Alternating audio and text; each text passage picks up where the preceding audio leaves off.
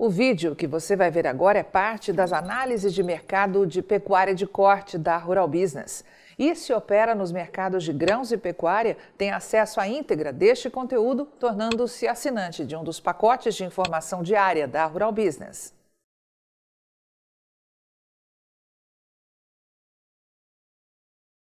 Se você opera direta ou indiretamente no mercado físico do gado gordo ou investe em empresas de proteína animal, com certeza já deve ter visto isto por aí.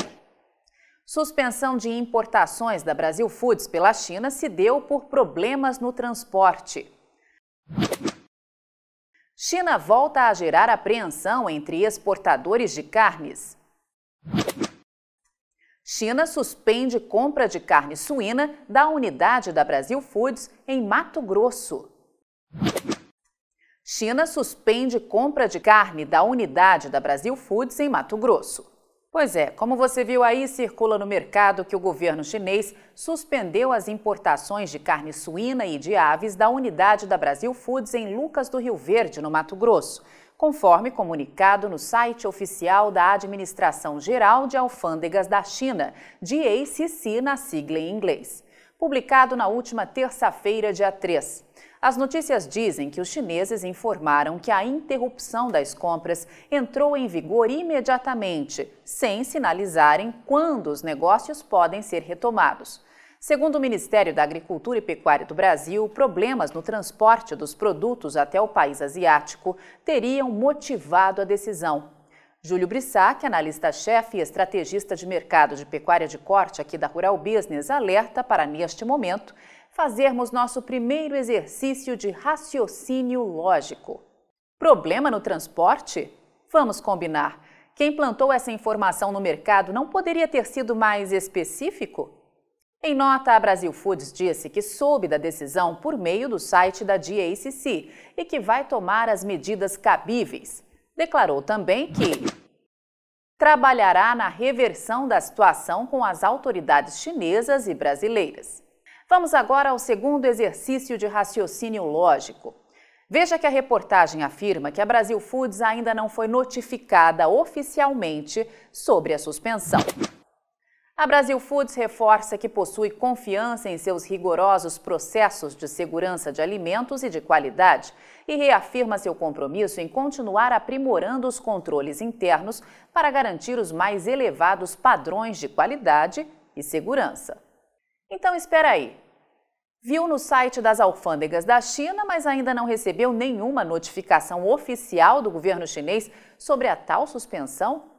Não seria mais prudente, então, não fazer reportagem nenhuma até que pelo menos uma nota oficial chegasse de fato ao Ministério da Agricultura do Brasil? A Associação Brasileira de Proteína Animal, a BPA, entidade que trabalha para defender os interesses comerciais dos frigoríficos exportadores de carnes do Brasil, disse também em nota enviada ao Estadão Broadcast que vai apoiar a Brasil Foods na reversão da suspensão de importações da sua unidade de Lucas do Rio Verde. A ABPA reforça os elevados padrões de qualidade do setor e da Brasil Foods e a excelência dos produtos brasileiros exportados para mais de 150 nações nos cinco continentes, apoiando a segurança alimentar de milhões de pessoas em todo o mundo e acrescentou que confia que as exportações para o mercado chinês serão restabelecidas em breve. Vamos ao nosso terceiro exercício de raciocínio lógico. Não seria mais coerente a ABPA afirmar que a Brasil Foods tem outras unidades frigoríficas habilitadas para exportar carnes para a China?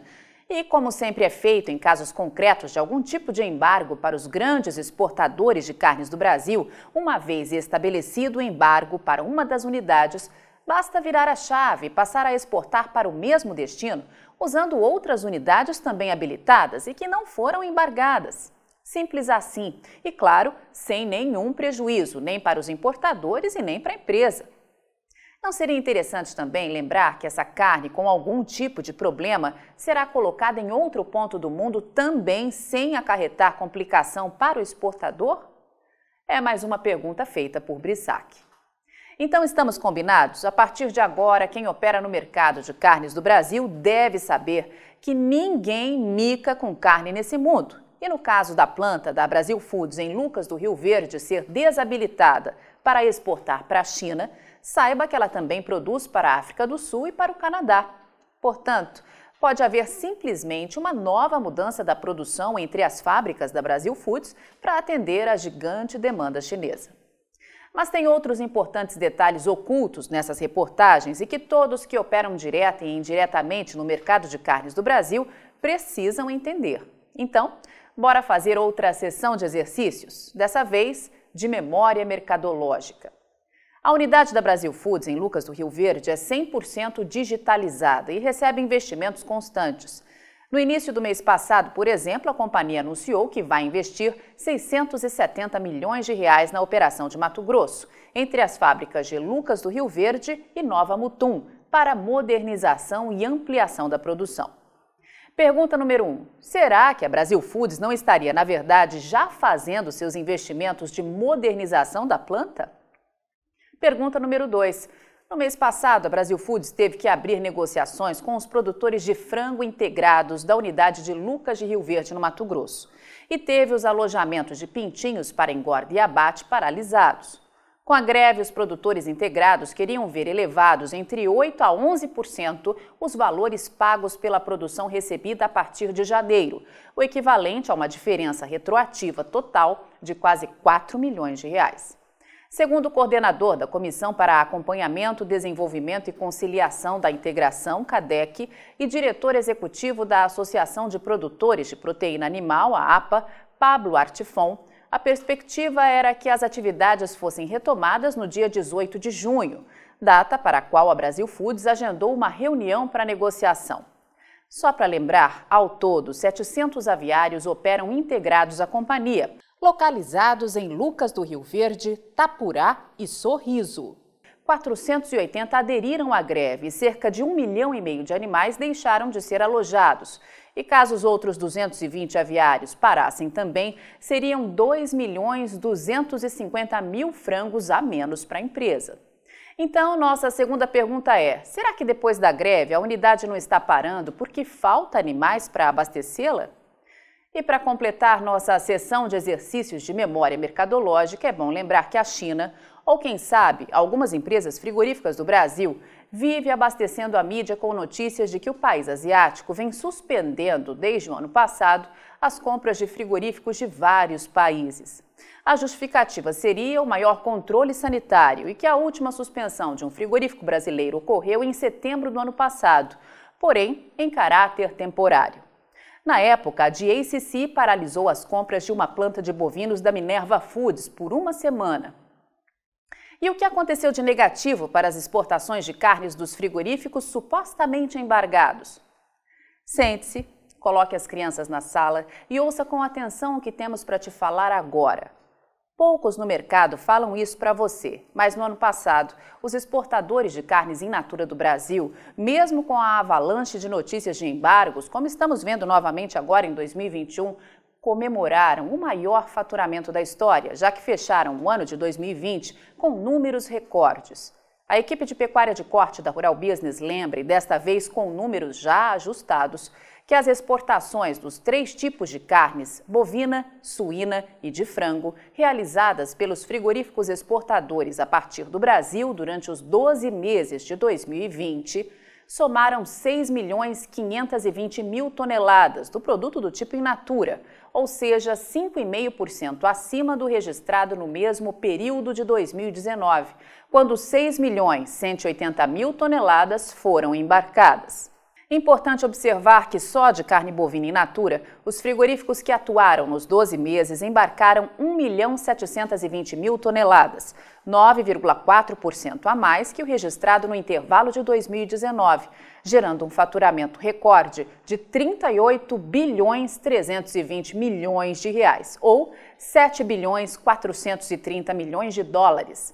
De carne suína in natura, o volume entre os meses de janeiro a dezembro de 2020 cravou 901.100 toneladas e o faturamento foi de 10 bilhões 930 milhões de reais, ou 2 bilhões 120 milhões de dólares.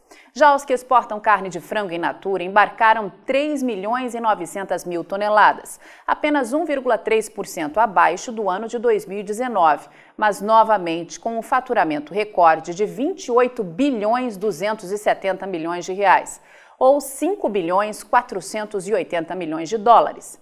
Importante lembrar que nas projeções e fechamentos da balança comercial de carnes em natura para frango estão inclusos também carnes em natura de peru e pato.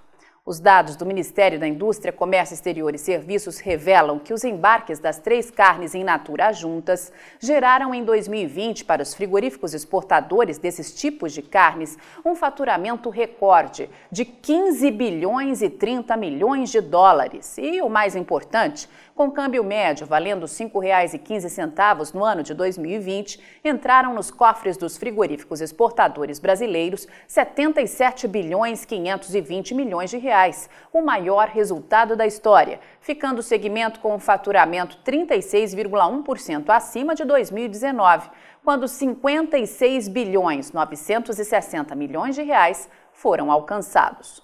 Mas e no acumulado de janeiro a julho deste ano? o que já aconteceu com as exportações de carne in natura dos frigoríficos brasileiros que operam no setor de carne bovina, de frango e suína.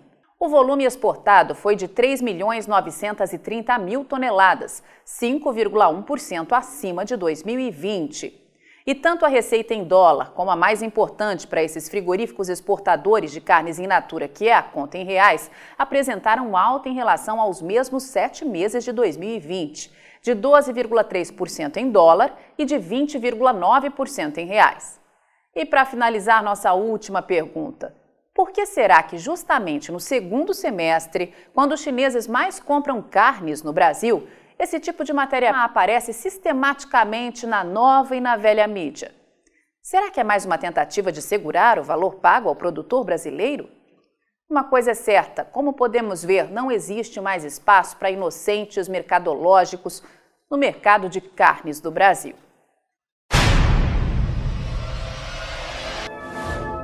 Aí, vai ficar sem ter acesso às informações diárias para o mercado de grãos e proteína animal da Rural Business? Acesse agora mesmo ruralbusiness.com.br. Pacotes de informação a partir de R$ 9,90 por mês. Rural Business, o amanhã do agronegócio, hoje.